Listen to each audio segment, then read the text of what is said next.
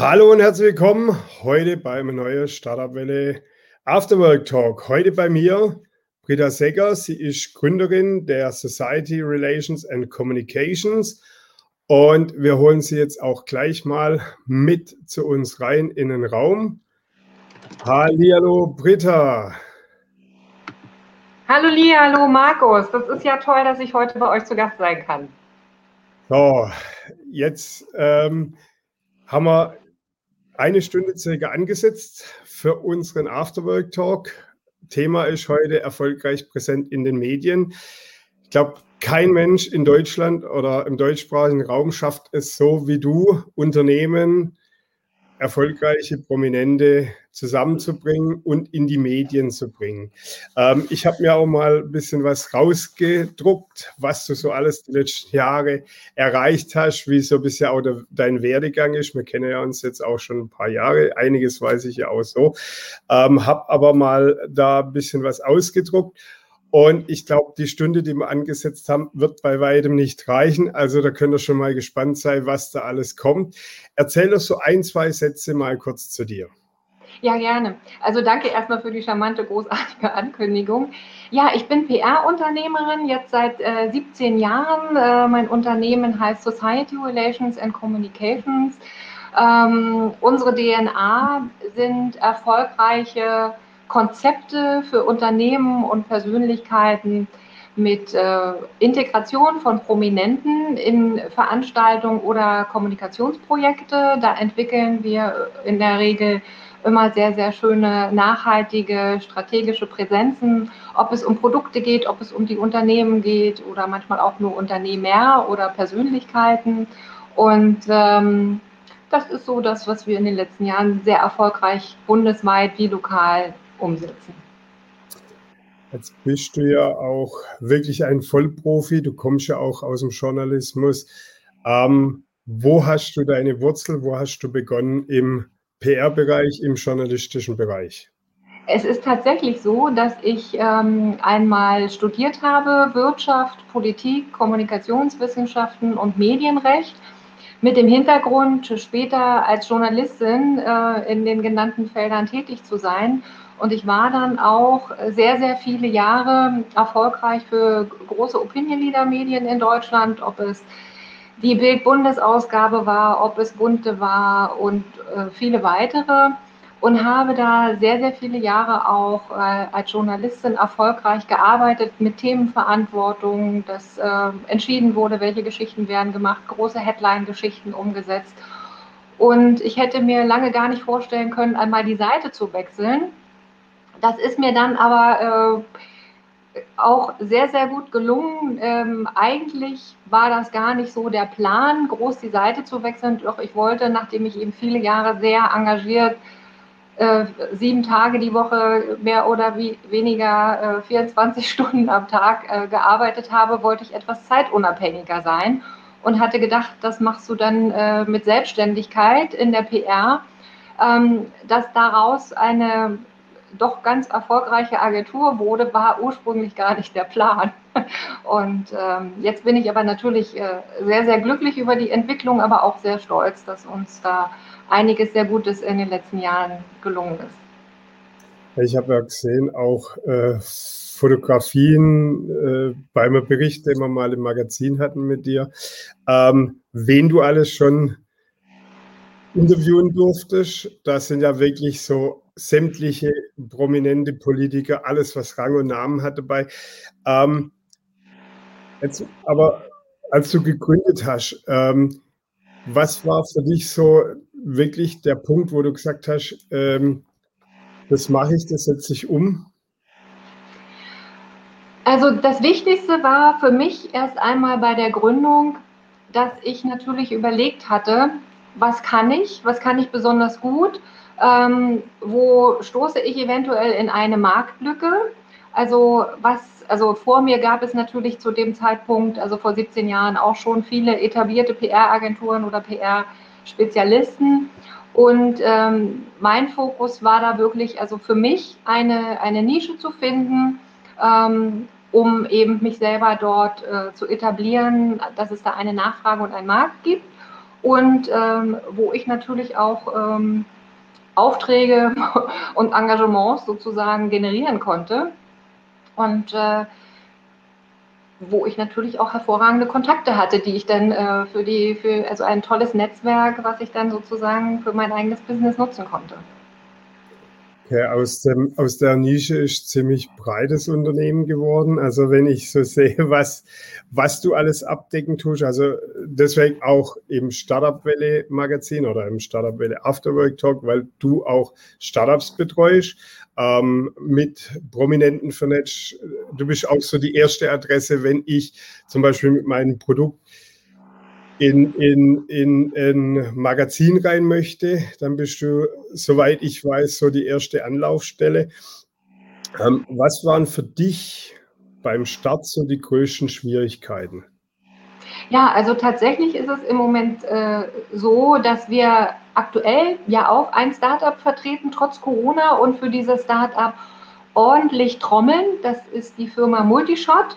Da geht es um einen Immunbooster, der am Markt jetzt passenderweise äh, platziert werden muss und in den Markt gebracht werden. Und, und weil es das äh, darum ganz viele tolle News auch redaktionell äh, zu berichten gibt, ähm, platzieren wir das bundesweit in den Medien. Ob das Printmedien sind, Online-Medien, TV. Ähm, wir decken da das, die ganze Medienbandbreite ab. Und ähm, das ist auch das, was äh, bei meiner Gründung ganz wichtig war.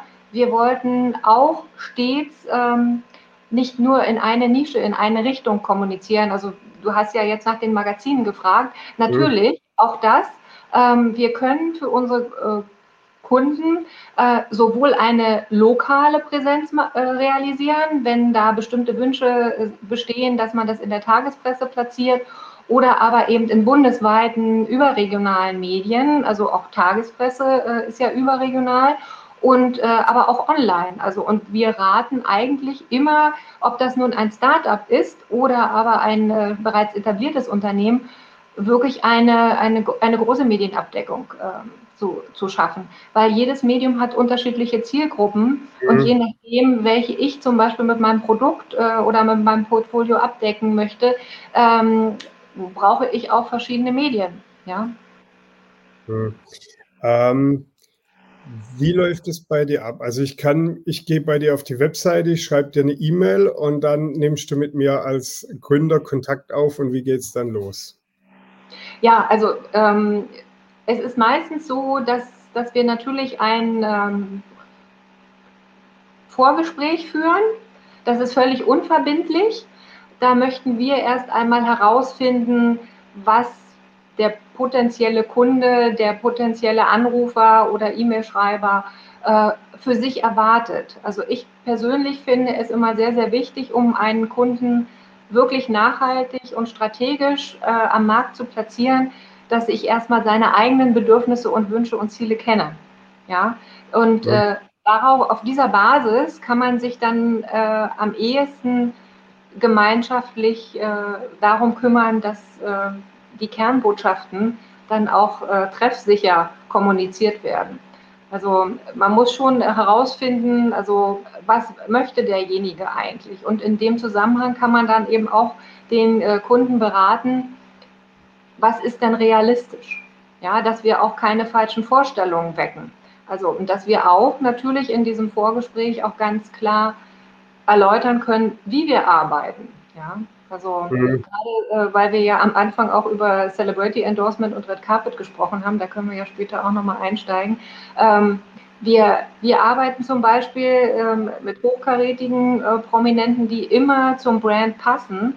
Ähm, und ähm, wenn wir Red Carpet Events realisieren, dann achten wir auch darauf, dass da keine Personen sind, die vielleicht das Image oder den Ruf des äh, zu äh, mhm. vorzustellenden Klienten äh, beschädigen. Ne? Also dass da sich auch die Kommunikation nicht in die falsche Richtung verselbstständigt. Also da kann man sich bei uns wirklich darauf verlassen, dass ähm, die Berichterstattung nicht äh, über Skandale erfolgt. Hm. Ja, ihr seid, ihr seid ja auch da in diesem Bereich so einer der erfolgreichsten Agenturen in der Dachregion.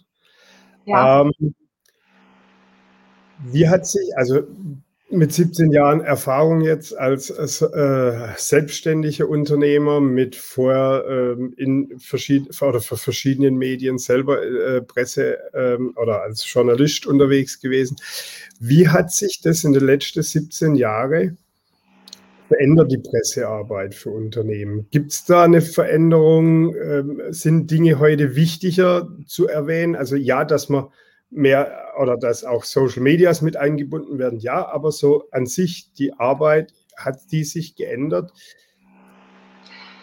Also für uns jetzt nicht. Also wir erstellen, egal was das für ein Termin ist, immer ein Kommunikationskonzept. Wir arbeiten vorher immer ganz genau aus, was ist denn unser Ziel? Ähm, mhm.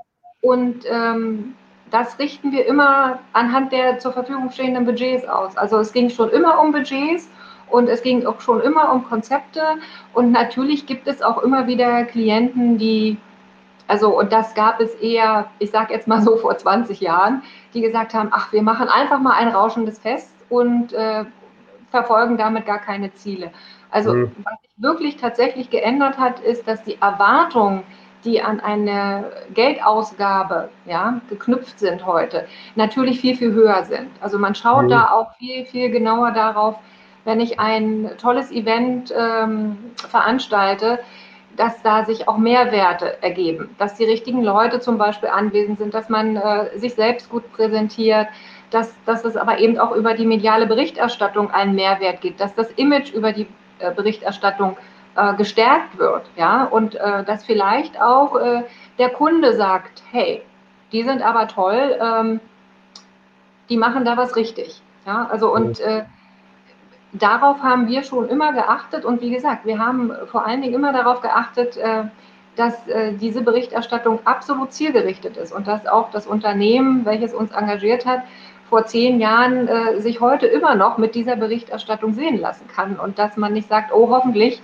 wird der Link oder die Fotos im Netz irgendwann mal verschwinden. Also das ist natürlich logischerweise auch die Veränderung ähm, vor 20 Jahren war das völlig irrelevant, ob da ein Online-Medium äh, mit eingeladen wurde oder ob ein Online-Medium Bericht erstattet hat. Also das sind auch noch keine fünf Jahre her, dass äh, Klienten uns gesagt haben, ach, das ist ja nur ein Online-Medium. Ja, das ist äh, mhm. nicht so wichtig. Also wir haben, wir haben ja auch schon vor weit als äh, vor zehn Jahren mit Online-Medien zusammengearbeitet und äh, auch Blog, mit Bloggern und äh, das hat sich über die, die Jahre fortgesetzt. Und für uns war das selbstverständlich und ganz normal, dass wir sämtliche Medien immer berücksichtigt, also berücksichtigt haben in, äh, in der Kommunikation, weil es ist ja aus meiner Ansicht nach, also wenn man PR macht und Kommunikation macht, dann äh, kann man nicht ein Medium ausschließen. Also für mich ist es nicht relevant mhm. äh, zu sagen, ich mache nur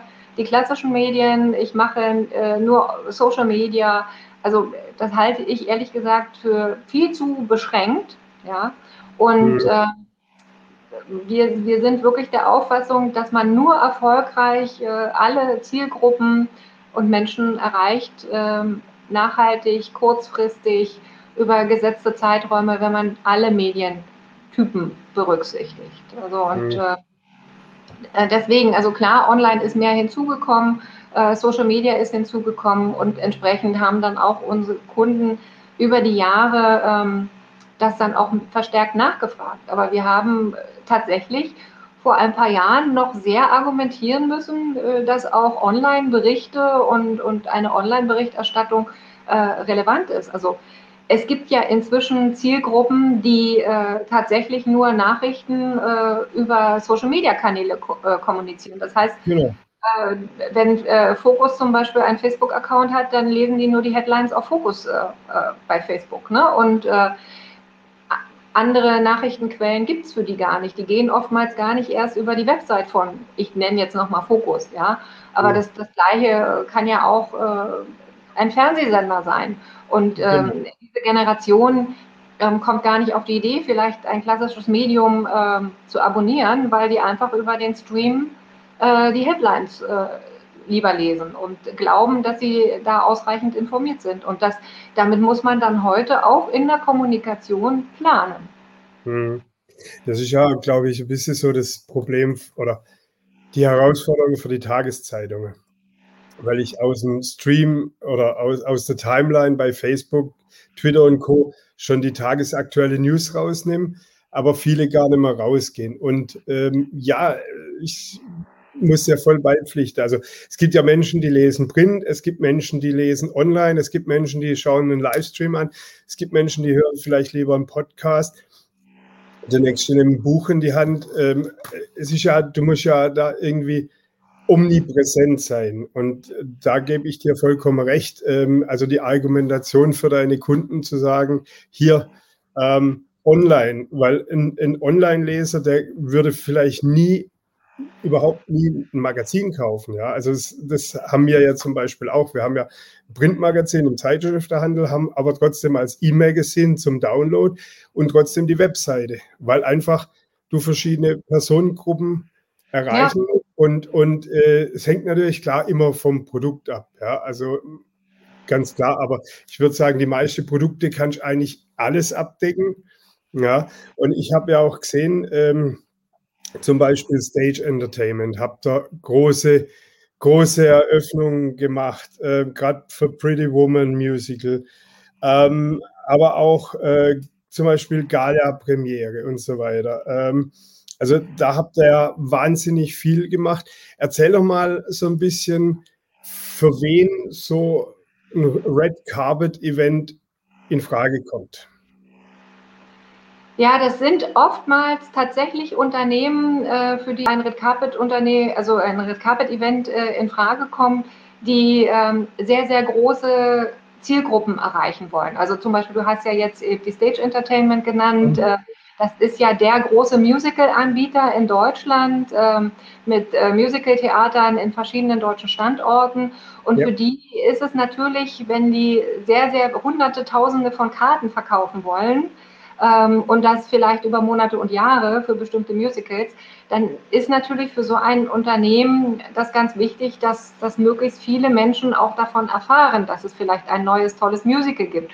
Und über so ein Red Carpet Event mit äh, prominenten Persönlichkeiten, die ja Multiplikatoren sind. Also die Menschen mhm. interessieren sich ja für Prominente.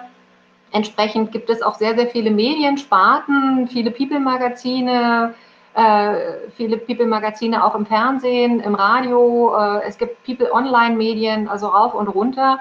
Gibt es sehr, sehr viele Möglichkeiten, darüber zu berichten und damit wirklich ein Maximum an Zielgruppe zu erreichen. Wenn man natürlich alles richtig macht. Ja, also so einfach ist es dann auch nicht. Buff, ich mache ein Red Carpet Event, also so ganz von alleine geht es dann natürlich nicht. Mhm. Da müssen ein paar Dinge beachtet werden, da müssen die richtigen Persönlichkeiten zur richtigen Zeit eingeladen werden. Also und, und, und. Ähm, aber für so ein Unternehmen, oder du hattest vorhin auch ähm, erwähnt, wir arbeiten ja auch zum Beispiel für ähm, ein, eine, ein großes Unternehmen äh, mit sehr, sehr vielen Shopping-Centern in Deutschland, also die ECE Group. Ähm, mhm. Und für die und einige Center äh, entwickeln wir seit vielen Jahren schon ähm, Kundenevents mit äh, der Einbindung von prominenten Persönlichkeiten. Das ist mal ähm, ein riesiges Late-Night-Shopping, wo wirklich 30 bis 40.000 Kunden am Abend dann kommen. Und wir haben dann aufgrund eben äh, des Celebrity Endorsements und des Kommunikationskonzeptes, was das natürlich dann äh, äh berührt, ähm, für die Vorberichterstattung redaktionell gesorgt, ne? damit die mhm. Menschen auch erfahren, oh wow, äh, am so und so vierten kann ich meinen Lieblingsstar am roten Teppich bewundern, kann noch ein Selfie erhaschen und ansonsten vielleicht auch noch den ganzen Abend tolle Rabatte äh, genießen, shoppen. Also habe richtig ein wunderschönes Erlebnis, was einzigartig ist. Und ähm, wenn ich, wenn ich jetzt schon sage, dass wir da äh, mit unseren Konzepten an so einem Abend äh, 30.000 bis 40.000 Menschen in so ein Shoppingcenter locken, dann ist das schon eine große Hausnummer. Also da, das ist mhm. dann auch für uns eine große, große Herausforderung, äh, dass wir sozusagen unserem Kunden auch garantieren, dass äh, unsere Arbeit am Ende so viele Kunden bringt. Es ist ja auch, ähm, denke ich, nicht zwei Tage, drei Tage erreicht. Also wie lange muss ich einplanen, wenn ich jetzt zum Beispiel zu dir komme und sage, ich möchte ähm, meine Reichweite erweitern oder ich möchte ein neues Produkt in den Markt geben oder ich möchte vielleicht auch irgendwann ein Red Carpet Event haben. Wie lange dauert es in der Regel, um solche Projekte umzusetzen? Also das ist sehr unterschiedlich, muss ich sagen. Also das hängt dann auch ein bisschen davon ab, wie, wie, wie schnell und flexibel der Kunde ist. Aber ähm, wir können im Prinzip ähm, auch in 14 Tagen alles stemmen aber nur zur Not.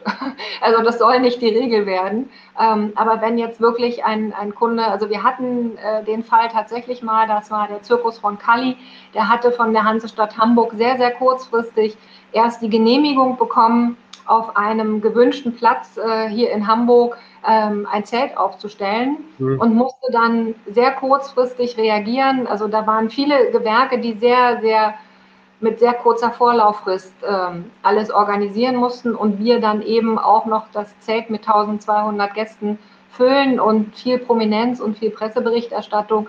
Da haben wir dann vom Auftrag bis äh, zur Umsetzung mit einem vollen Zelt ähm, und äh, bundesweiter Presseberichterstattung und den namhaftesten Unternehmern und Prominenten äh, tatsächlich mit Einladungsversand und allem drum und dran nur 14 Tage Zeit gehabt. Ähm, das ist dann wirklich eine riesige Challenge. In der Regel sollte man aber je nach Größe zwischen drei Monaten oder vielleicht sechs Monaten haben. Also das hängt auch wirklich ein bisschen davon ab, äh, wie groß sich dann ein Kunde das vorstellt. Ja, also jetzt äh, in Corona-Zeit ist es sicherlich nochmal äh, eine ganz andere äh, Situation, weil man da auch noch äh, die Sicherheitsvorkehrungen anders planen muss. Das ist alles noch hinzugekommen. Heute, wenn es dann wieder äh, möglich ist, dass größere Veranstaltungen stattfinden dürfen, würde ich unseren Kunden auch immer raten, ähm, einen Schnelltest mit einzubinden und das, das alles zu organisieren. Das kostet ein bisschen Zeit, ja, und, und auch die Medien.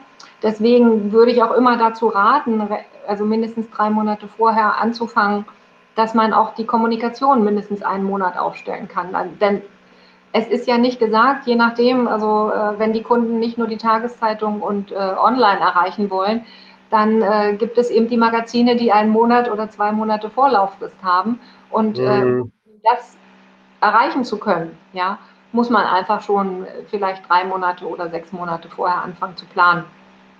Also ganz, äh, also das macht es natürlich auch viel, viel schöner, wenn jetzt zum Beispiel jemand auch eine, eine tolle Papiereinladung äh, versenden möchte, die dann sehr hochwertig ist. Also mein Unternehmen heißt ja nicht umsonst Society Relations and Communications. Äh, wir achten da auch schon ein bisschen auf äh, Qualität und ähm, einen, einen attraktiven, modernen Auftritt und äh, ähm, E-Mails kann man immer verschicken, das ist oftmals dann eben auch eine, eine Kostenfrage und das geht schnell. Mhm. Also unser Gästemanagement ist online natürlich äh, eine große Arbeitserleichterung, aber ähm, man fühlt sich natürlich auch als Gast viel herzlicher willkommen, wenn man, wenn man tatsächlich eine hochwertig gestaltete Einladung per Post verschickt. Und auch diese Dinge sind dann alles äh, zeitraubende Elemente, ja, die, die dann sich eben nicht immer in 14 Tagen umsetzen lassen. Hm. Jetzt bist du da der Profi ähm, und wirst, denke ich, manchmal auch erst gerufen, wenn das Unternehmen oder das Startup oder äh, Magazin oder, oder jetzt auch, ähm, du betreust ja auch Hotels ähm, und so weiter. Ähm, ich gehe mal davon aus, die versuchen es zuerst selber manche, bevor sie dann den Profi ranlassen. Kannst du da äh, ein bisschen was erzählen, ähm, was so die größten Fauxpas sind, was da manche Unternehmen rauslassen? Eigentlich nicht. Also für uns ist es sehr, sehr wichtig, dass wir sehr diskret sind. Also natürlich gibt es immer wieder Kundenanfragen, die wir wirklich regelmäßig ablehnen. Also das, mhm. muss, ich, das muss ich so sagen, weil ähm, wir natürlich einen sehr guten Ruf haben. Wir stehen für ein, eine sehr gute Qualität. Wir stehen für eine sehr, ähm, ja, eine, eine große Garantie, auch wirklich viele Medien zu erreichen. Mhm. Das heißt aber auch, weil äh, die Medien und die prominenten Gäste äh, uns vertrauen. Und äh, mhm. wir leben natürlich davon, unser Erfolg ist unmittelbar damit verbunden, dass wir auch weiterhin diesem Vertrauen gerecht werden. Und ähm, wenn wir zum Beispiel in diesem unverbindlichen Vorgespräch merken, dass ähm, auf der Seite des Kunden für bestimmte ähm, Anforderungen äh, kein Verständnis herrscht, dann lehnen wir die Zusammenarbeit in der Regel ab, weil am Ende ähm, verlieren wir nur unsere gute Reputation und mhm. äh, das kann kein Geld und kein Honorar wieder aufwiegen, aber wir verlieren vor allen Dingen unsere guten Medienkontakte oder unsere äh, prominenten Gäste und ähm, das wäre wirklich ähm, sehr, sehr bedauerlich und das, das möchten wir natürlich auf gar keinen Fall. Also wir, wir sind schon sehr, sehr stolz darauf, dass wir in den letzten Jahren uns äh, zu einer der Agenturen in Deutschland entwickelt haben, äh, an die man sich wendet, wenn man mit prominenten Persönlichkeiten ähm, Kommunikationskonzepte umsetzen möchte. Ob es nun ein Red Carpet Event ist, äh, ob man eine Store-Eröffnung plant, ähm, ob man äh, vielleicht auch nur ein Testimonial für eine Kampagne benötigt oder wenn man ähm, als Unternehmen eine besondere Veranstaltung plant, wo es vielleicht eine prominente Moderatorin gibt oder äh, prominente Musikacts. Also das muss ja nicht immer mit 20, 30, 40 oder 60 Prominenten sein, sondern mhm. äh, oftmals. Und das ist eben das, was wir auch machen. Wir, wir raten den Kunden dann wirklich passend zu ihrer Branche, zu ihrem Produkt und auch ihrem Budget ähm, etwas umzusetzen. Also das, das heißt ja nicht, wenn ich jetzt ein kleines Budget habe, ähm, dass man da äh, vielleicht nichts äh, mit Celebrity Endorsement machen kann. Natürlich ähm, passen wir unsere Konzepte auch immer an das vorhandene Geld eben an. Ja? Mhm. Klar, also klein wie groß. Ja. Ähm, wie schwierig war es, äh, Prominente für eure Konzepte zu bekommen? Also es ist tatsächlich so, ähm, dass ähm, wir uns das natürlich über die Jahre erarbeitet haben. Also ähm, die Prominenten kann man teilweise ja buchen, ja. Mhm. Ähm, das kann, das kann auch jeder, das kann auch jeder gerne versuchen, ja, also ohne Einschaltung einer Profi-Agentur. Ähm, in der Regel zahlt man da äh, das Doppelte bis ein Drittel mehr, ja.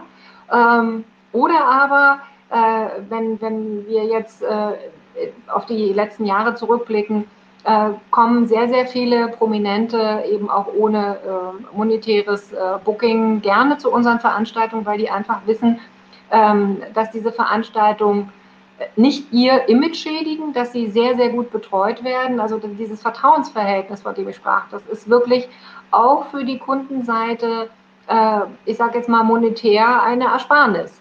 Mhm. Und ähm, deswegen, also das hat sich über die Jahre entwickelt. Also wir, wir sind natürlich auch äh, immer unter Beobachtung. Ja? Also die Medienvertreter merken sich ganz genau, ähm, wie wir arbeiten, genauso wie die prominenten Gäste sich ganz genau daran erinnern, wenn sie auf einer Veranstaltung von uns waren, ob da alles geklappt hat, ob sie da äh, angenehme Erinnerungen hatten oder ob sie depiert wurden, ob ihr Image Schaden genommen hat und äh, die würden dann entsprechend nie wiederkommen. Ja? Mhm. Also deswegen, also das das hat sich wirklich über die Jahre entwickelt, natürlich auch rumgesprochen, ja, also ähm, oftmals äh, besteht da schon eine sehr, sehr große Begehrlichkeit auch ähm, teilweise äh, eingeladen zu werden. Also wir bekommen auch äh, immer wieder Nachrichten, Anrufe, ähm, dass man doch gerne in unseren Einladungsverteiler möchte. Hm. Ja gut, ich meine, das ist natürlich halt auch ähm,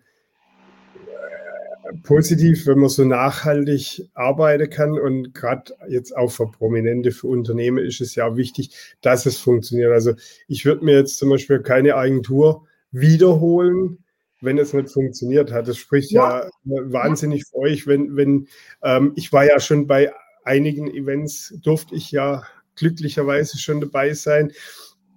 Ähm, äh, auch schon die eine oder andere Pressereise haben wir zusammen unternommen. Und ich muss sagen, es war immer von, von A bis Z alles perfekt organisiert. Das ist ja das Schöne. Danke. Da kann man, äh, wenn man äh, zu Events geht, das ist ja auch für, für uns als Journalisten, ist es ja auch wichtig, dass Abläufe passen, dass ähm, wenn Gesprächsteilnehmer gewünscht werden, dass, dass das funktioniert, dass man, ich war, kleines Beispiel, ich hatte ähm, vor anderthalb Jahren hätte ich einen Termin gehabt mit einem großen internationalen Unternehmer.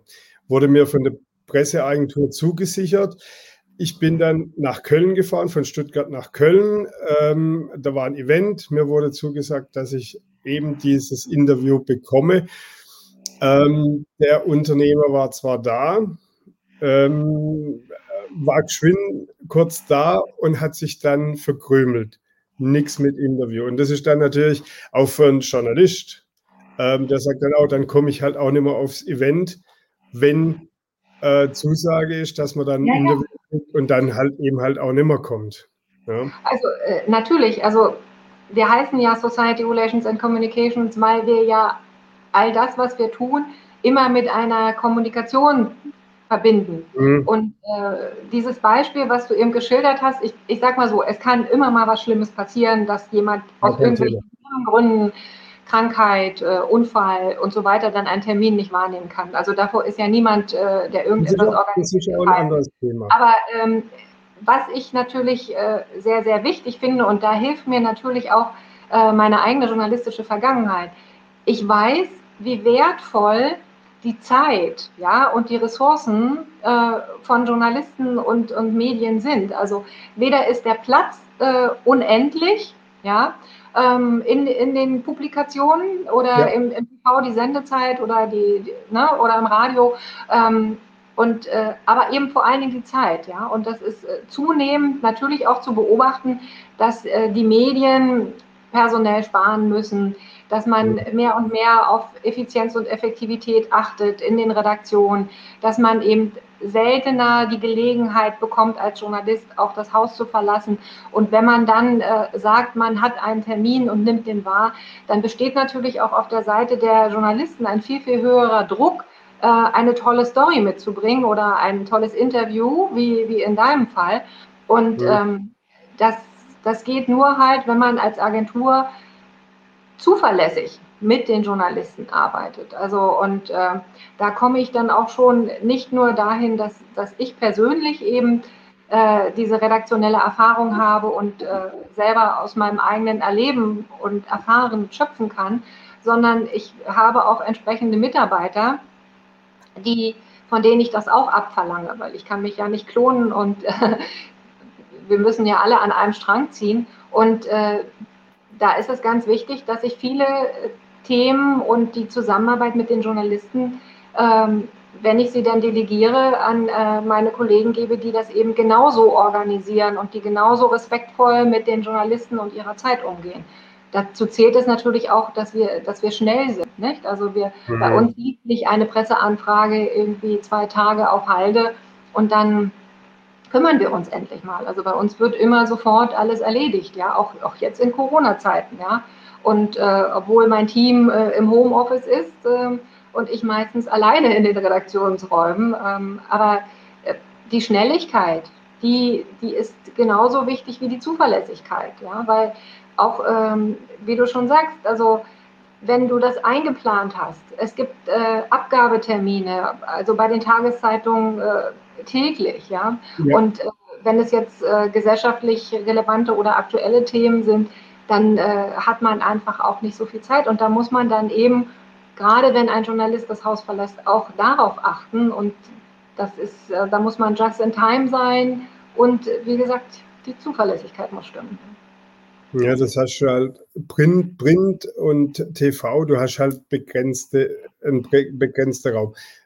Online kann man nochmal einen Beitrag online stellen, das ist jetzt gar kein Thema. Social Media also wenn man jetzt zum Beispiel in der Social Media etwas publiziert, geht auch immer, aber äh, Print und, die, ähm, und TV ist halt wirklich, es ist diese Sendezeit, die, die draußen ist, oder es ist halt eben zum Beispiel Tageszeitung, ich habe keine Ahnung, wie viele Seiten momentan äh, die Tageszeitung haben, ist ja auch ein bisschen runter reduziert mittlerweile. Aber zum Beispiel bei uns im Magazin ähm, sind es 100 Seiten und wenn die voll sind, sind sie voll. Und da sind halt immer bestimmte Themen drin und dieser Raum gibt es halt nur und dann musst du dich halt hinten anstellen. Ähm, wenn du dann tatsächlich noch rein möchtest, höchstens du tust irgendwas Interessantes äh, bringen, dann ja, okay, dann kann man drüber reden. Ähm, Du hattest ja auch äh, vorhin angesprochen, du bist sehr früh ähm, in Richtung Online-Medien und Influencer, Social Media ähm, reingegangen. Jetzt habt ihr aber noch was ganz anderes gemacht. Ihr habt eine, ein, ein Verband gegründet, ein Influencer-Verband. Ein ganz spannendes Thema, Influencer. Ähm, erzähl mal ein bisschen was darüber. Ja, wir haben äh, tatsächlich ähm, aus der Zusammenarbeit mit sehr, sehr vielen Influencern über sehr viele Jahre aus den verschiedensten Bereichen ähm, gemerkt, dass es ähm, an Basiswissen oftmals fehlt, dass es an einer Stelle fehlt, die sich für die Interessen einsetzt und ähm, wo, wo man äh, gebündelt sozusagen äh, eine Community vorfindet. Und mhm. äh, haben wir im letzten Jahr im August ähm, die Shiny Influencer und Blogger Society gegründet, ähm, deren Präsidentin ich bin. Und ähm, wir wollten natürlich auch äh, neben dem Basiswissen äh, an allen rechtlichen Zusammenhängen, die wir vermitteln, also fängt an bei, wann ist ein Post äh, als Werbung zu kennzeichnen, mhm. Äh, wie gehe ich mit den Urhebergesetzen um, äh, braucht man als Influencer ein Impressum und, und, und. Also da gibt es ähm, sehr, sehr komplexe Themenfelder, wo äh, Menschen, und äh, die will eben Shiny äh, vertreten, ähm, Bedarf an Informationen haben, um sich sicher und äh, geschützt vor Abmahnungen ähm, und hohen Kosten, die damit verbunden sind, äh, Social Media oder generell im Netz ähm, bewegen können. Ja? Und äh, es, es ist tatsächlich so, dass wir eben über diese jahrelange Expertise der Zusammenarbeit festgestellt haben, und eigentlich hat es mich auch gewundert, dass es das noch nicht gibt. Ja? Also äh, natürlich kann man sich viele Dinge mal hier und da zusammen googeln, aber mhm. es ist ganz oft eben nicht oder dass man auf äh, für Laien heruntergebrochene Sprache äh, nachlesen kann, wenn ich jetzt dieses oder jenes Foto äh, gerne nutzen möchte, was muss ich da beachten? Ähm, gerade Menschen, die sich selber nicht als Influencer verstehen, ja, viele posten und haben schon äh, hunderte, tausende Follower und sagen aber, oh, das mache ich als Privatvergnügen und äh, denken, weil sie sich selber nicht als Influencer bezeichnen, sind sie keiner. Der Gesetzgeber sagt aber ganz klar, dass jeder, der sich dort bewegt, an, sich an die Gesetze halten muss. Also dass es keine Schleichwerbung gibt, dass man keine Werbung einfach machen kann, ohne dass man das kennzeichnet. Also das äh, betrifft jeden, also wirklich jeden. Und ähm, aber es gibt eben nicht eine Stelle, wo man sich hinwenden kann. Und diese Stelle haben wir dann tatsächlich im letzten Jahr gegründet. Und ähm, Shiny ist offen für, für alle Menschen, ja, die sich sicher im Netz bewegen wollen, ob die nun viele Follower haben oder wenige oder ob die Geld verdienen mit Postings oder nicht. Und wenn dann Corona es wieder zulässt, äh, dann wollen wir natürlich auch all diesen auf Social Media und online aktiven Menschen auch die Möglichkeit geben, sich zu, äh, auf reellen Events zu vernetzen oder aber auch gemeinsam tolle Reisen zu unternehmen, so wie wir damals äh, ja auch Reisen unternommen hatten, die wir zum Beispiel für unseren Hotelkunden Residor organisiert hatten. Mhm. Und ähm, da kennen wir ja auch sehr viele Reiseblogger. Ja? Und von der Hotelseite wiederum haben wir auch äh, zurückgespiegelt bekommen, dass es sehr, sehr schwierig ist, wenn äh, einzelne Personen sich an die Hotels wenden. Erstens wissen sie gar nicht, wen sie ansprechen sollen. Ähm, aber ähm, auch, dass auf der Hotelseite ständig eine E-Mail reinkommt von jemandem, der sagt, ja, guten Tag, ich bin, ich möchte gerne einen Bericht schreiben und ich hätte gerne eine Übernachtung und gerne auch noch eine Einladung ins Restaurant. Also das nimmt natürlich überhand und das ist ja auch für viele Unternehmen gar nicht zu handeln. Also wer schätzt mhm. das jetzt ein? Dann entspannt sich ein E-Mail-Verkehr von 20 Rückfragen ähm, und am Ende ist man äh, als Unternehmer oder, oder wie auch immer, welche Stelle dann in, in einem großen Hotelkonzern damit befasst ist, kommt man gar nicht mehr zur eigentlichen Arbeit. Ähm, und das ist zum Beispiel auch etwas, was, was Shiny erleichtert. Also einerseits können sich natürlich auch dann die Hotels oder Unternehmen an äh, Shiny wenden und über Kooperation äh, mit Shiny zusammenarbeiten und dann auch äh, größere Gruppen an Influencern ähm, einladen, denen etwas präsentieren und äh, so natürlich auch sehr viel ähm, Aufwand sparen, aber eben mhm. bekommen auch auf der anderen Seite eben Influencer von unserer Seite die Skills in die Hand, äh, dass sie genau wissen, ein Template zum Beispiel, wie mache ich dann eine professionelle Anfrage, eine Kooperationsanfrage jetzt an ein Beauty-Unternehmen oder, oder etwas anderes und äh, um eben selber den, äh, dem, dem eigenen Wunsch mehr Erfolg zu verleihen. Ähm, jetzt gibt es ja verschiedene Bereiche der Influencer. Also du hast ja angesprochen Blogger, es gibt Leute, die sich auf Instagram mit Fotos ähm, bewegen, es gibt YouTube, ähm, wir streamen jetzt ja auch auf Twitch äh, zum Beispiel, da äh, gibt es ja auch. Kann man so ein bisschen ähm, absehen, was eher gefragt wird? Also äh, von, von, ähm, von der Blog oder von der Social Media Seite her? Also im Moment ist, ähm, also hängt das wirklich auch vom Alter ab der Menschen, äh, die sich auf Social Media bewegen. Also im Moment äh, sehen wir ähm, noch sehr, sehr hohe Attraktivität für Instagram. Ja? Und ähm, bei Instagram äh, steigen die Nutzerzahlen auch jetzt von den älteren Zielgruppen. Also während am Anfang, also vor allen Dingen die 14- bis 29-Jährigen da mhm. verstärkt unterwegs waren, sind es also jetzt auch schon äh, ältere Zielgruppen, also die, die sich zunehmend auch äh, auf Instagram, aber eben auch bei TikTok. Ne? Das hat eine wahnsinnige Welle erfahren in den letzten zwei Jahren. Und selbst mhm. da sind es nicht mehr die ganz jungen Zielgruppen. Da waren ja einige sogar ähm, erst so um die zehn Jahre alt. Aber selbst da gibt es jetzt sehr viele, die schon über 40 sind, die TikTok auch schon für sich entdeckt haben. Also es wird immer einen Wandel geben und äh, Facebook ist ja nach wie vor eine, eine ja, eher was für, für die ältere, etabliertere Zielgruppe und ähm, hat natürlich bei den Jüngeren sehr viel Follower verloren und sehr viel an Attraktivität verloren. Und ich glaube einfach, dass äh, je jünger die Zielgruppe wird und äh, auch die nachwachsenden äh, Generationen, die werden immer verstärkt erst einmal sich auf die neueren Social-Media-Kanäle stürzen. Mhm. Also das würde ich als äh, den Trend äh, bezeichnen, den wir so beobachten. Ja. Aber nichtsdestotrotz, die Menschen, die auf Social Media ähm, unterwegs sind, das sind ja Millionen. Ja. Also es sind ja ähm, mit wachsender Tendenz, also alleine 65 Millionen Menschen in Deutschland, die täglich das Internet nutzen. Mhm. Ja? Und äh, äh, man weiß inzwischen sogar, also dass Instagram bei den 14- bis 29-Jährigen äh, mehrere Stunden täglich genutzt wird. Das ist Wahnsinn, das sind irre Zahlen. Ja? Und ähm, ja. Ja, das, das ist halt das. Natürlich alle irgendwo wissen, äh, wie mache ich das richtig. Also wir haben ja gesehen vorher, auch in Zusammenarbeit vor allen Dingen äh, über unsere Kunden, dass äh, sehr, sehr viele Fehler einfach kopiert werden im Netz. Also viele, gerade junge Leute oder Leute, die sich eben nicht selbst als Influencer sehen, die beobachten ähm, die Kanäle von ihren Lieblingsinfluencern und äh, kopieren dann die Fehler, weil sie sagen, oh, die machen das auch so, das habe ich da schon mal gesehen.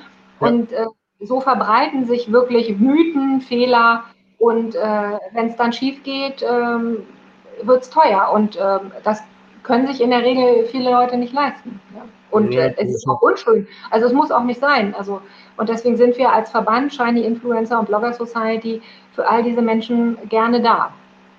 Hm. Ähm, ab wann bin ich denn interessant, zum Beispiel für Unternehmen? Ab wie viel Reichweite bin ich ein gefragter Influencer oder, oder für Unternehmen interessant?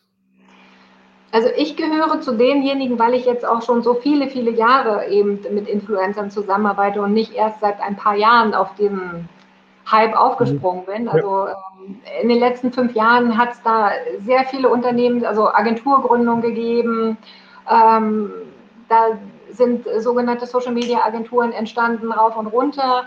Und wir haben natürlich als Kommunikationsagentur eben von Anfang an mit Influencern zusammengearbeitet, mit Bloggern zusammengearbeitet.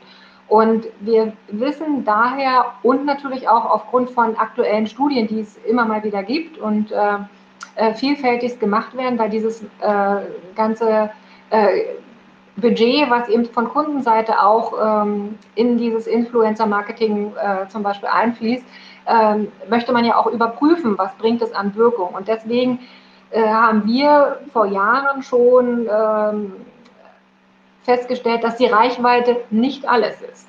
Also wir, wir sind nicht so Reichweitenfanat, sondern wir empfehlen unseren Kunden tatsächlich schon seit jeher auch eher äh, mal Blogger und Influencer mit kleineren Reichweiten ins Auge zu fassen, die aber thematisch viel, viel besser äh, zum Nein. Unternehmen und äh, zur Zielgruppe passen. Also, mhm. also Authentizität ist ein ganz, ganz großes Wort und wenn man jetzt zum Beispiel äh, die Top-Influencer mit einer Million K und mehr äh, sich anschaut, das ist natürlich attraktiv und verlockt natürlich, dass jeder sagt, oh, äh, mit denen möchte ich auch gerne mal zusammenarbeiten und ich möchte auch gerne sagen, dass mein Produkt mal von XY äh, mhm. einer Millionen-Community in die Kamera gehalten wird. Aber wir wissen ja inzwischen, dass äh, diese Mediennutzung der Follower von diesen eine Million K Topstars äh, äh, sich gar nicht dieses Produkt merken. Und dass denen äh, auch, äh, ich sage jetzt mal,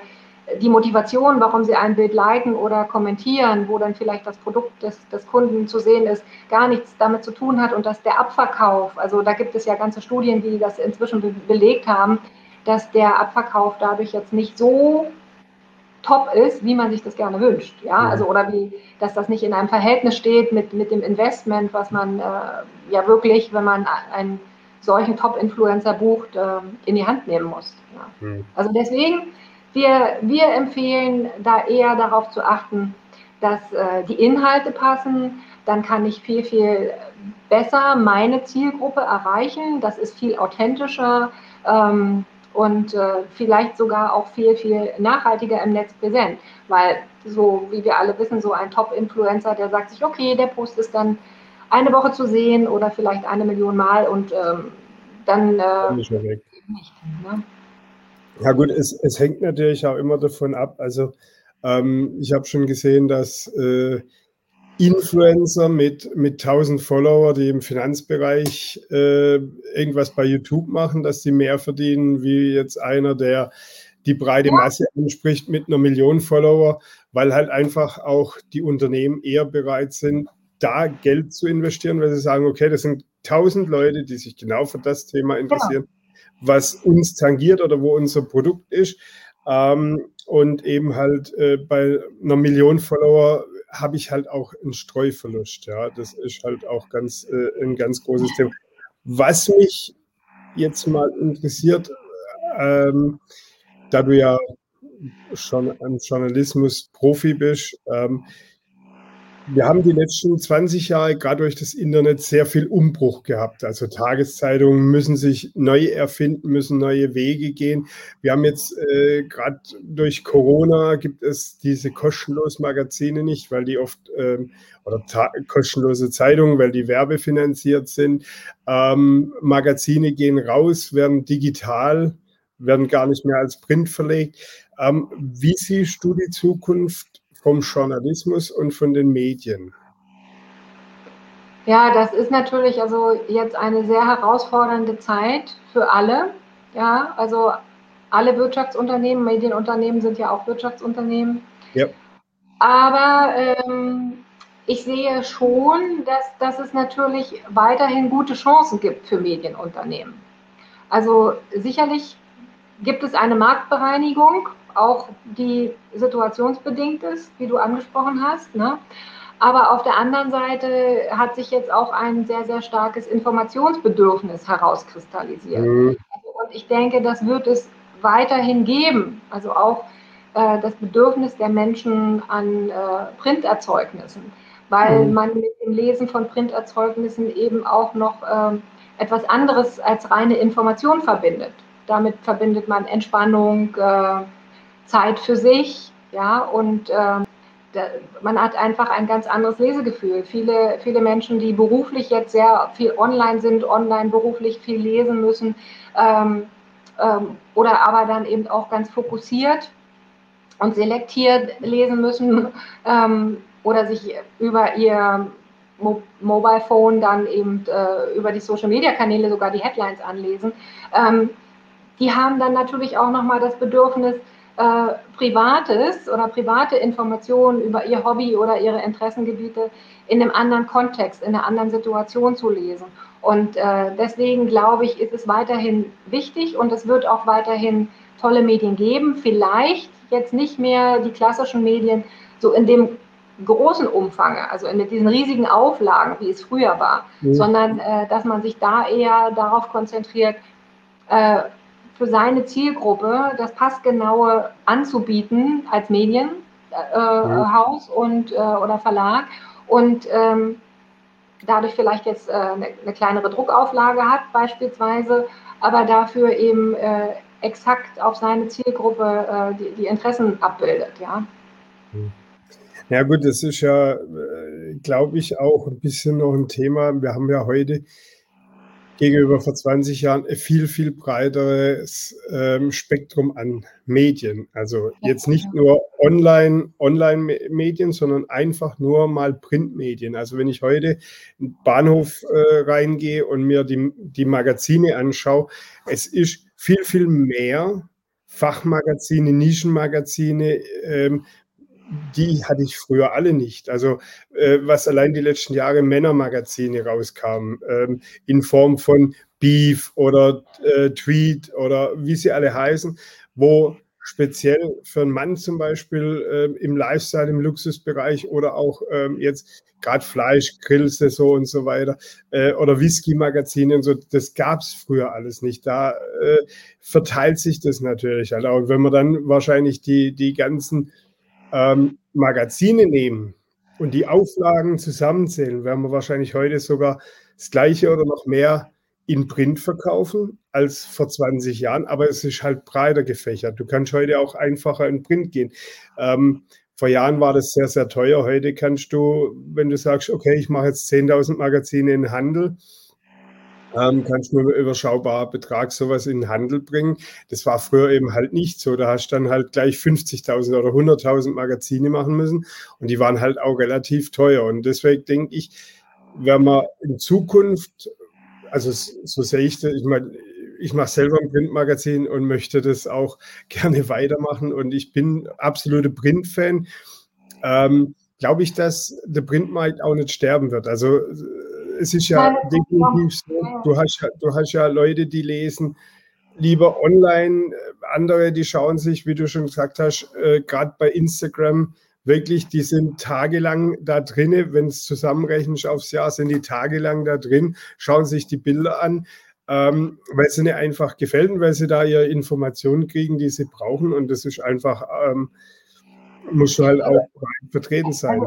Ich bin ähm, da ganz deiner Meinung. Also, dass, äh, also diese Printmagazine, die sich vor allen Dingen so in Richtung Special Interest, wie, wie ihr das anbietet, ja, äh, mhm. äh, spezialisiert haben, die, die werden nicht verschwinden. Also ganz im Gegenteil. Und ähm, also es wird weiterhin Zielgruppen geben. Also die Zielgruppen sind ausdifferenzierter, also viel ähm, klarer dann auch anzusprechen. Und äh, eben, wie du das auch gesagt hast, die technischen Möglichkeiten, dass du eben kleinere Auflagen drucken kannst und die, die gibt es ja heute, die gab es eben früher nicht. Und die, äh, die großen Verlage haben natürlich in anderen Dimensionen gedacht. Die hatten eine große Druckerei, wenn die die Maschine einmal angeworfen haben, dann kamen eben 100.000 Stück raus. Ähm, die Ressourcen, die damit verbraucht waren und dann eben auch die Kosten, das ist dann eben unattraktiv. Heute gibt es eben andere Druckverfahren, andere Drucktechniken.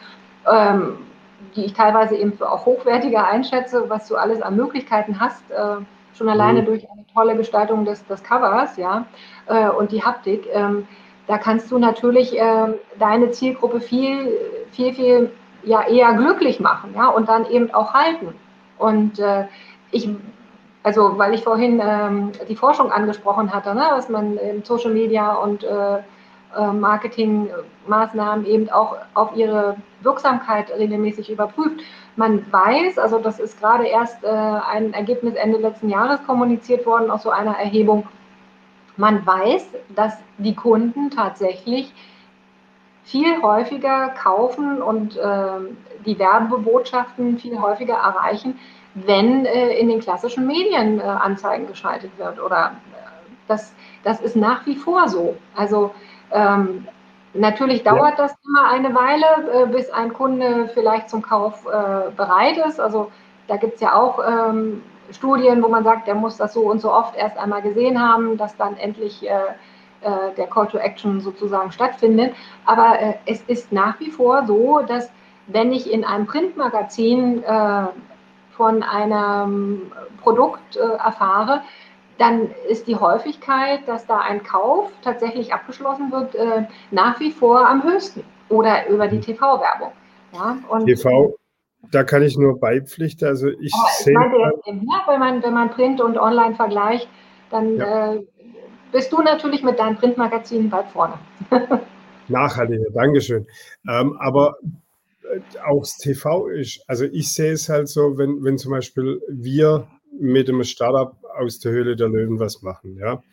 Und äh, da kommt die Ausstrahlung, da haben wir als 40.000 äh, Leser, die gleichzeitig dann, wenn es ausgestrahlt wird oder beziehungsweise in der Pause danach, wo dann mal schon 40.000 Leute auf dem einen Beitrag sind. Weil halt einfach die Reichweite da ist. Du hast, du hast in, im, im TV, im Radio, du hast eben die Reichweite und, und Radio hören immer noch Millionen Menschen jeden Tag, auch wenn es Podcasts gibt oder, oder ähm, wenn du Streamingdienste nutzen kannst.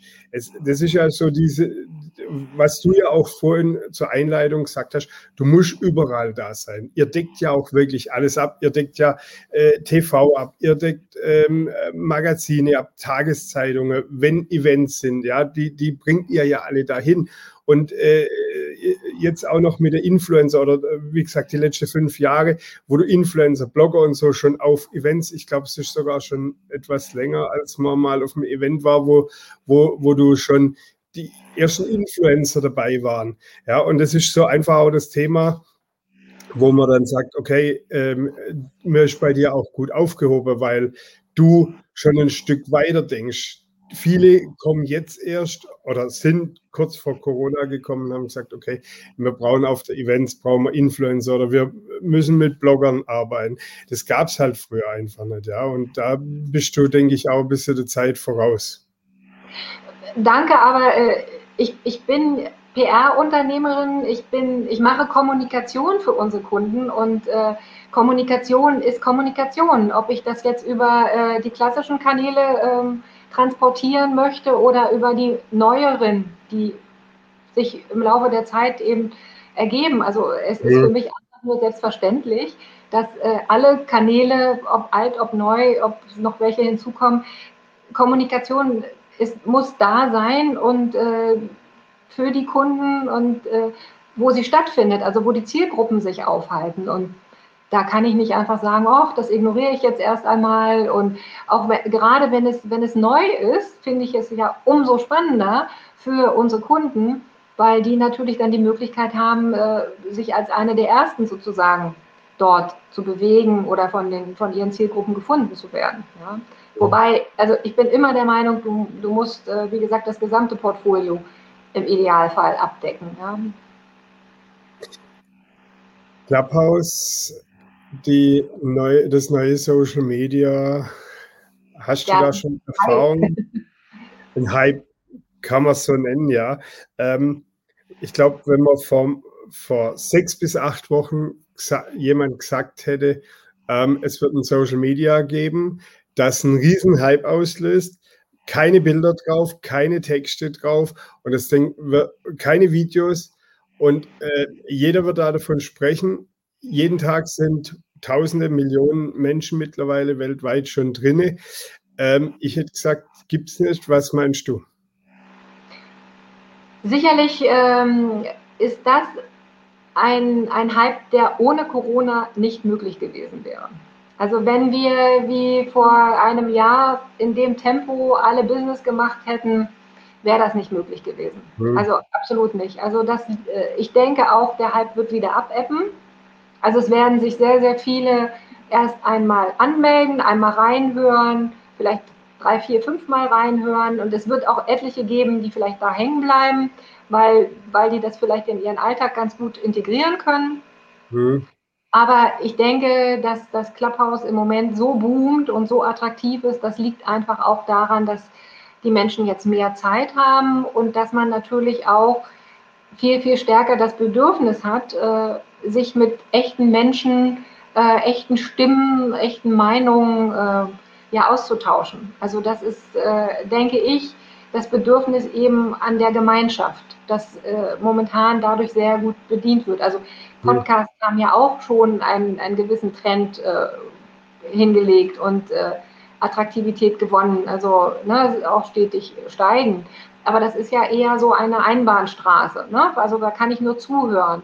Ähm, bei Clubhouse kann ich mich dann äh, gegebenenfalls melden und vielleicht auch noch äh, selber mitkommentieren. Aber ich habe dann eben auch wie in einem Talk, in einer Talkrunde oder in einer tollen Runde unter Freunden die Möglichkeit, äh, miteinander mich auszutauschen. Und das ist, ist momentan natürlich das, das richtige äh, Produkt zur richtigen Zeit. Ne?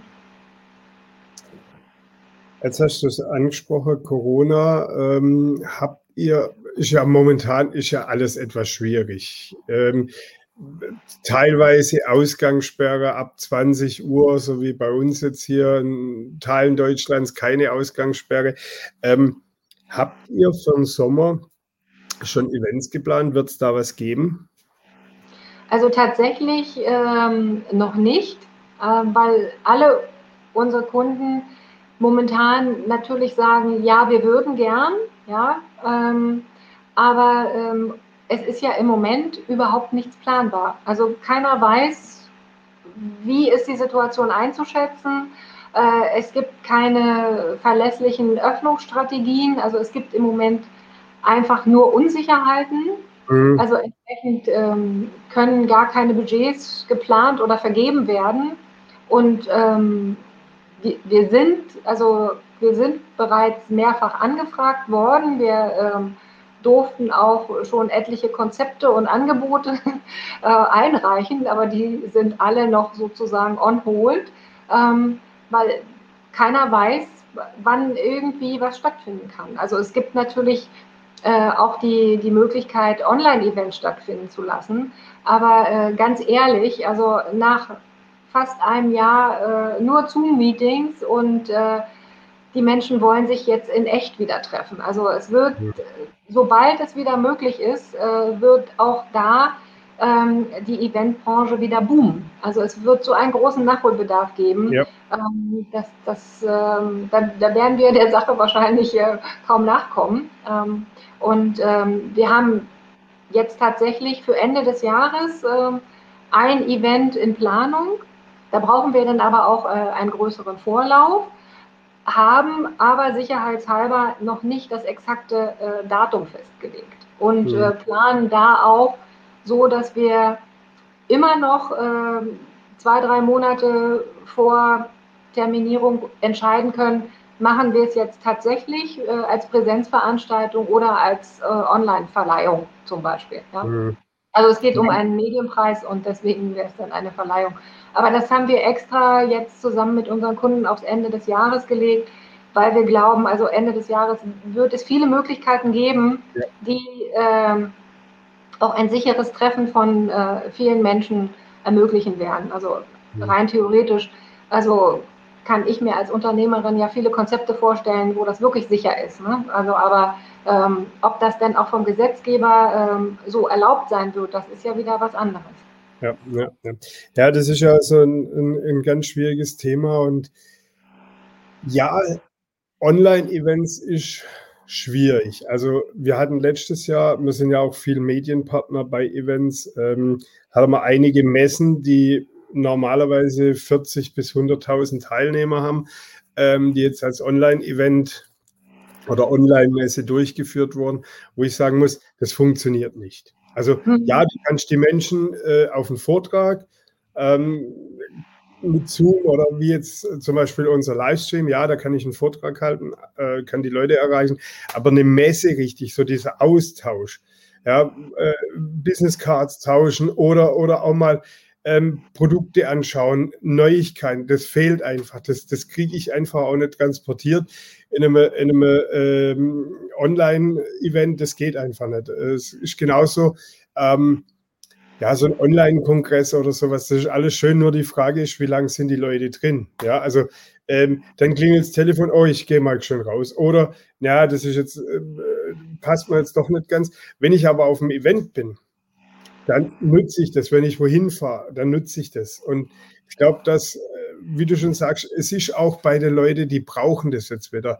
Dieses, ich glaube, ähm, die Politik muss sich auch ranhalten, dass so langsam A, das, das ähm, Impfkonzept, dass Impfstoffe da sind, dass ein Impfkonzept da ist, dass ein Öffnungskonzept da ist, dass auch eine gewisse Normalität wieder herrscht, weil äh, irgendwann kriegst du die Leute halt nicht mehr unter Kontrolle, weil ähm, nur eingesperrt, ich meine, wenn du in einer Großstadt ist vielleicht noch schlimmer, wie wenn du auf dem Land lebst. Auf ja, dem Land hast du mehr, mehr Freiheiten, da kannst du dann auch mal in den Garten gehen oder, oder ja, wo, wo dann Dinge da sind. Das hast du halt in der Großstadt nicht. Und ich glaube, es ist schwierig, die Leute jetzt noch unter Kontrolle zu halten. Und auch ähm, was Events anbelangt, gebe ich dir vollkommen recht. Sobald der Startschuss da ist, dass wieder einigermaßen normale Events, Reisen. Genauso, ich garantiere dir, die Hotels werden dir die, die, die Tür einrennen, wenn es wieder eine Normalität kommt, weil da ist so viel Bedarf auch da. Ja? Also die Leute wollen das ja. Das ist, das ist ja das Thema. Bars, Clubs, ja, die sind momentan stark gebeutelt. Wer durchhalten wird, der wird richtig Geld verdienen. Ja, das ist einfach so ein, so ein Punkt.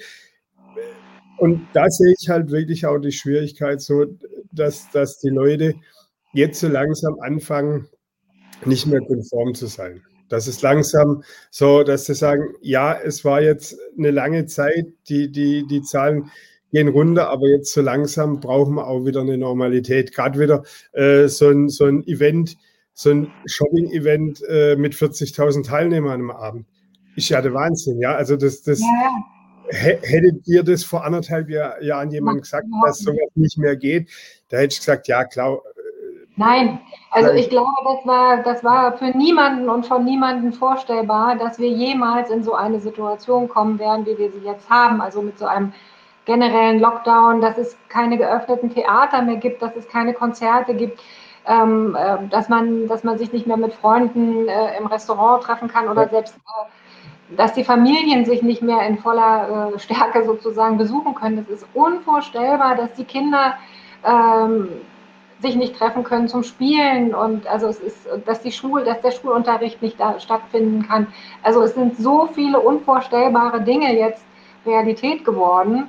Und äh, was mich persönlich natürlich total schockiert, äh, als Mensch, aber eben auch als Unternehmerin, ist, ist, dass es keine Konzepte dafür gibt, äh, wie die Normalität wieder sicher herstellbar wäre. Ja. Und äh, jeder von uns, äh, der als Unternehmer tätig ist, der hätte sich schon tolle Konzepte ausgedacht ja. und alles daran gesetzt und das vor Monaten und äh, nicht erst äh, morgen oder übermorgen äh, wie könnten wir sicherstellen, dass unser Business wieder sicher stattfindet? Und in vielen Bereichen waren Unternehmer ja seit jeher darauf vorbereitet, für die Kunden äh, ein sich, sicheres Geschäft äh, anzubieten. Ja? Und äh, dass das unterlassen wird, dass da nicht der Fokus darauf äh, ausgerichtet ist, das finde ich sehr, sehr enttäuschend. Also und, und auch, es ist auch kein, kein tolles Aushängeschild für, für wie soll ich sagen, ähm, unser Land. Also wir, wir, sind, also das ist eigentlich desaströs, um das so zu sagen. Ja? Also wir, wir mhm. waren mal äh, wirtschaftlich äh, ein, ein, eine führende Nation. Ja? Und unser Fleiß, unser Intellekt und unser Fortschritt waren äh, über Jahrzehnte weltweit einzigartig. Ja? Also wir waren immer unter den Top-Nationen.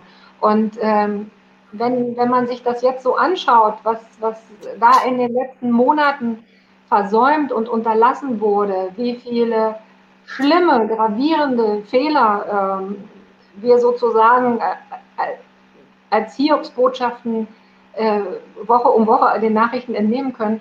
Also, es, also hätte mir das jemand erzählt, dass dieses Land äh, so nachhaltig versagt in so einer Herausforderung, hätte ich nicht geglaubt. Also ich hätte gedacht, wirklich vor zwei Jahren, wir wären so einer Pandemie äh, aufgrund unserer Modernität, aufgrund unserer äh, fortschrittlichen Denkweise und äh, Klugheit, ja, wären wir gewachsen. Aber im Moment äh, sind all das Dinge, ähm, die ich sehr vermisse. Also ich muss ganz klar sagen, also ich bin sehr dafür, dass, äh, dass alle Menschen möglichst viel Abstand halten, weil wir haben keine andere Chance im Moment. Ja, ähm, wir, wir können ja nichts anderes machen. Es, wir haben ja kaum andere Mittel als Abstand halten mhm. und äh, die Sicherheits- und Hygienestandards einhalten. Das ist schon wichtig. Also da halten wir uns auch dran und ich äh, kenne auch niemanden, äh, der sich da nicht daran hält. Aber man muss eigentlich diese über Monate anhaltende Situation, dass man das Problem nicht in den Griff bekommt, nochmal zweigleisig denken und sagen, was kann ich alles tun, dass wir wieder zur Normalität zurückkommen äh, und trotzdem Sicherheit schaffen. Ja, und das, das gibt es. Also da gibt es Möglichkeiten. Ja, und äh, diese Möglichkeiten, die vermisse ich. Vor allem auch ein Termin oder, also, ich meine, du kannst jetzt sagen, an dem Tag wird wieder geöffnet, aber dass die Leute zumindest mal einen Fahrplan haben, dass sie sagen, okay, ja. ähm, ab da und da können wir wieder das und das machen. Ab da und da, äh, wir, wenn, es wird ja überhaupt nichts kommuniziert. Also das heißt ja nicht, äh, wir können einplanen, zum Beispiel, wir können so gut impfen, dass wir ab September zum Beispiel sagen können, wir können auf jeden Fall garantieren, dass kein Lockdown mehr nötig ist, weil so viele Geimpfte da sind, dass eben das halt nicht mehr da ist. Und das ist halt von Unternehmer halt auch ein wichtiger Punkt, weil dann kann ich ja. halt auch planen. Also das, das ist schon richtig, aber es ist ja nicht nur der Termin, der fehlt. Ja, also den Termin brauchen wir natürlich, äh, also in der Wirtschaft, also nicht nur wir jetzt als PR-Unternehmen, ähm, wo Menschen ja auch zusammenkommen, sondern ja. die gesamte Wirtschaft. Unsere Kunden brauchen das, weil sie können ja. uns ja nicht engagieren. Ja. Und äh, wir brauchen ähm, eine Planbarkeit. Und äh, man muss da auch äh, nicht nur generell sagen, oh, äh, wir machen jetzt auf und dann oder was auch immer auf, ne? egal, sondern man muss einfach auch darüber hinaus denken. Wie kann man das Aufmachen sicher machen? Wie kann man das ja. weiter sicher machen? Und da gibt es Möglichkeiten. Angefangen bei den Schnelltests, die jetzt verstärkt in den Medien besprochen werden, aber die es ja auch schon seit letztem Jahr gab. Also die, ja. die gibt es ja schon länger. Und ähm, es gibt ähm, Online-Möglichkeiten. Jeder Mensch hat eigentlich, davon kann man ausgehen, inzwischen ein Smartphone. Also man kann die Menschen, die kein Smartphone haben, wirklich wahrscheinlich an den Händen abzählen. Ja, und die wiederum, wenn das jetzt alte Menschen sind, die kein Smartphone haben, die haben Enkelkinder oder, oder Kinder, die die sie unterstützen können. Also ich glaube, das wäre heute nicht mehr das Problem. Man braucht mhm. einfach super gute Konzepte, man braucht funktionierende Konzepte. Und äh, man hätte aufstocken können beispielsweise, dass die Einhaltung der Maßnahmen besser kontrolliert wird, dass die Einhaltung ja. der Maßnahmen ähm, nachhaltiger äh, auch sanktioniert wird, damit die Menschen auch begreifen, äh, worum es geht ähm, weil du ja auch ansprichst, darüber liest man nichts. Ne? Also manchmal denke ich ja. auch, als ich bin ja jetzt auch eine Medienvielnutzerin, weil ich ja aufgrund meines Kommunikationsberufes möglichst äh, immer up-to-date sein muss. Und mhm. manchmal frage ich mich wirklich, äh, da wird auch vieles einfach nur zerredet und immer wieder eine neue Kuh durchs Dorf getrieben, nur um irgendwelche ich sage jetzt mal, äh, Katastrophenmeldungen herauszuhauen und damit werden die Menschen äh, verunsichert. Ja? Mhm. Und damit gehen dann leider aber auch äh, sehr wichtige Informationen verloren. Und die Menschen werden natürlich durch so eine Katastrophenstimmung auch müde, regelmäßig die Medien zu verfolgen. Also, ne, also das, das ist äh, auch ein zweischneidiges Schwert. Also einerseits ist es schon so, man hat das Gefühl, man ist gar nicht richtig informiert. Ähm, man liest dann viel öfter eben nur die negativen Sachen, weil die so gepusht ja. werden. Ja, und äh, das ist ja nicht zielführend. Und auf der anderen Seite was ich sehr, sehr schade finde. Ähm, gerade das ist für mich auch so ein Konzept, weil du sagtest, die Leute, die halten das nicht mehr aus. Ne? Also ich bilde mir ein, man sieht es auch an den weiterhin steigenden oder aber immer stabilen äh, Infektionsraten, also dass die Leute natürlich müde sind. Die haben jetzt monatelang äh, auf alles Mögliche verzichtet und äh, die sagen sich auch, es hat ja nichts gebracht. Ne? Und äh, vor allen Dingen aber sehen die, dass, dass es andere Menschen gibt und andere ähm, ja, Menschen, ähm, die, die sich nicht daran halten und die wiederum ja. aber auch nicht richtig sanktioniert werden. Und das ist eine Ungerechtigkeit, die am Ende dazu führt, dass andere sagen, also dann mache ich jetzt auch nicht mehr mit und dann ja. gibt es halt wieder mehr Infektionszahlen. Was, was ich persönlich auch nochmal befürchten werde, wenn wir eben nicht neben dem Datum, dass man da öffnen kann, wenn man da nicht passgenaue Sicherheitskonzepte hat, die weitergeführt werden, dann glaube ich, dass es auch sehr viele Menschen geben wird, die einfach so tun, morgen ist auf und äh, dann nicht mehr die Abstandsregeln, die Maskenpflicht und die Hygieneregeln äh, einhalten, weil die sagen, oh, jetzt ist ja das vorbei. Also das, ich glaube, dass viele dann eben auch dieses Signal, morgen ist alles auf, missverstehen könnten. Mhm. Und ähm, deswegen ist es ganz, ganz wichtig, dass eben darüber nachgedacht wird, wie kann man sicher mit, ich sage jetzt mal, der Pandemie leben. Also und, und dass dann eben auch vor allen Dingen für mich investiert wird in die Kontrolle. Ja, also wer steckt sich wann wo an? Also ich vermisse da eben auch äh, Studien und Erhebungen, was zum Beispiel, welche Berufsgruppen sind denn eigentlich in den letzten Monaten immer ständig infiziert gewesen? Sind das die mhm. Supermarktverkäuferinnen oder sind es die Busfahrer in den Großstädten? Ähm, ne, das sind ja die Bereiche, die nach wie vor offen sind und die auch schon im ersten Lockdown immer offen waren. Ja. Oder ähm, da kann ich doch dann ganz anders und viel gezielter gegen eine Ausbreitung äh, des Virus vorgehen, wenn ich weiß, wo sind denn die Waren gefahren? Ja, und ja. dann ja, also das, das wäre mein Wunsch, dass es sich so entwickelt. Es war, ich glaube, es war auch ein Stück weit beim ersten Lockdown, die Leute wussten nicht, was passiert. Es war so irgendwie Schockstarre für alle. Ja, man hat, äh, da kommt ein Virus, das tötet. So, die Leute hatten alle Angst. So, die haben aber dann dann wurde aufgemacht, im Sommer durften sie reisen, sie durften sich treffen, nur begrenzt, ja, aber sie durften in Restaurants und alles. Und sie haben gemerkt, gelernt, oh, so schlimm ist das Virus vielleicht gar nicht. So viele, denen nicht wirklich viel passiert. Ich kenne persönlich vielleicht auch keinen. Ähm, also das tangiert mich nicht. Und ich glaube, dass das auch nur mit ein Grund ist, warum wir jetzt im zweiten Lockdown nicht eingehalten werden. Also zum Beispiel, dass du immer noch Gruppen siehst von 10, 15 Jugendlichen, die sich irgendwo an der Tankstelle treffen. Ja, oder ähm, auch vielleicht private Partys. Also meine, äh, wurde jetzt erst wieder in Karlsruhe in einem Hotel, wurden vier Partys ausgehoben, ja, wo vier, vier immer äh, gemietet wurden und wo Partys waren. Ja. Und äh, das ist also kann ich nicht nachvollziehen, ja.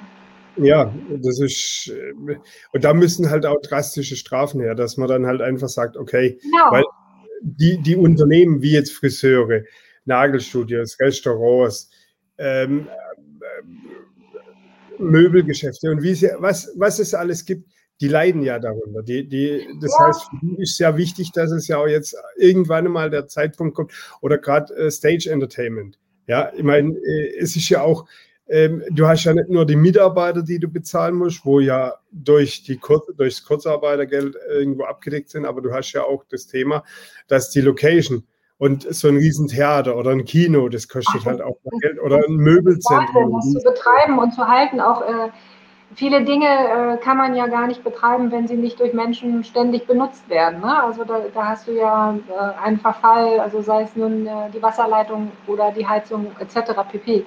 Aber ähm, wie du schon sagst, es ist eine gewisse, Un, also ein richtiges Ungleichgewicht, muss ich wirklich sagen, und eine Ungerechtigkeit, dass all die, die sich an die Maßnahmen halten, ähm, ja, weiterhin dafür bestraft werden, dass einige wenige glauben, sie müssen sich da nicht dran halten, weil, wie du schon sagst, ist ja im Sommer nichts passiert, äh, dass die, die eben dann da eben heimlich ihre Corona-Partys da im Hotel feiern oder äh, sonst wo, ähm, da müsste eigentlich die Politik mehr Geld in die Hand nehmen, dass da ein, dieses, dieses Ungleichgewicht beseitigt wird, weil das äh, würde dann der Gesellschaft ähm, nicht nur gut tun, sondern auch äh, viel mehr Zuversicht und Mut äh, machen, dass das eigene Handeln wirklich etwas bringt. Ja?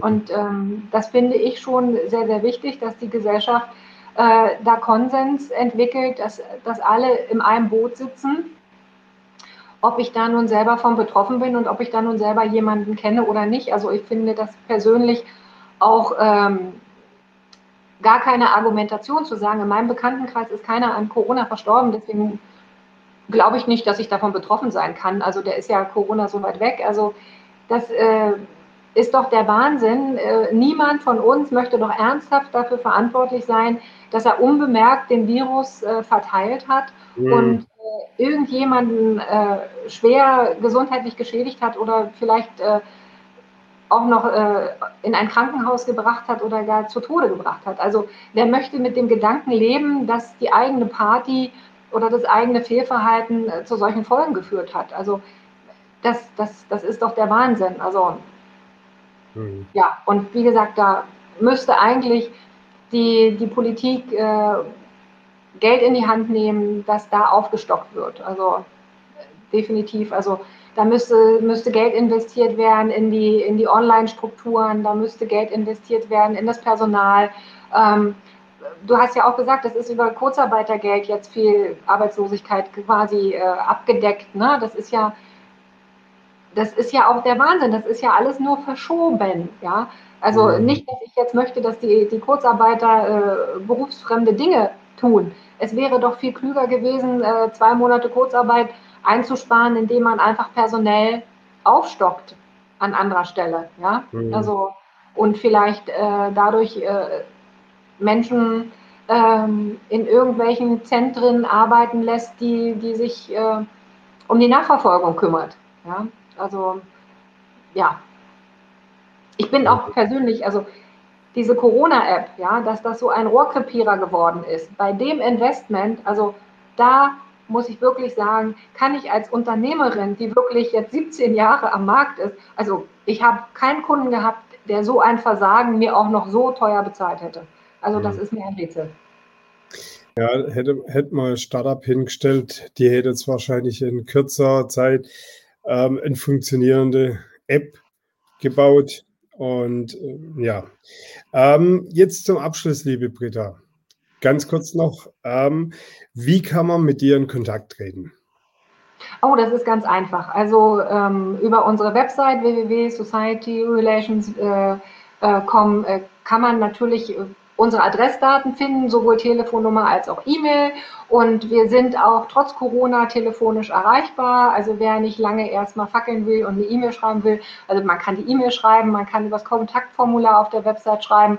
Ähm, meinetwegen kann man uns auch über die Social-Media-Kanäle anschreiben, also zum Beispiel bei LinkedIn äh, bin ich persönlich auch. Ähm, da reagiere ich auch innerhalb eines Tages immer drauf. Also wer mich dort anschreibt, der bekommt auch von mir sofort eine Nachricht. Also die Kommunikation reißt bei uns nicht ab, auch bei Corona nicht. Liebe Britta, ich bedanke mich bei dir für das tolle Gespräch. Ja, das war wirklich ein toller Austausch. Ich danke dir, Markus. Das war sehr, ich hoffe, sehr dass wir bald, bald ohne Corona wieder auf Live-Events uns treffen können. Ich wünsche euch da draußen viel Spaß. Schön, dass ihr da wart. Wenn irgendwas ist, dürft ihr gerne mit uns in Kontakt treten. Die Kontaktdaten von der Britta werden wir unten oben, ähm, je nachdem, wo ihr das Video jetzt anschaut, noch einblenden. Ich wünsche euch was. Ciao. Ciao.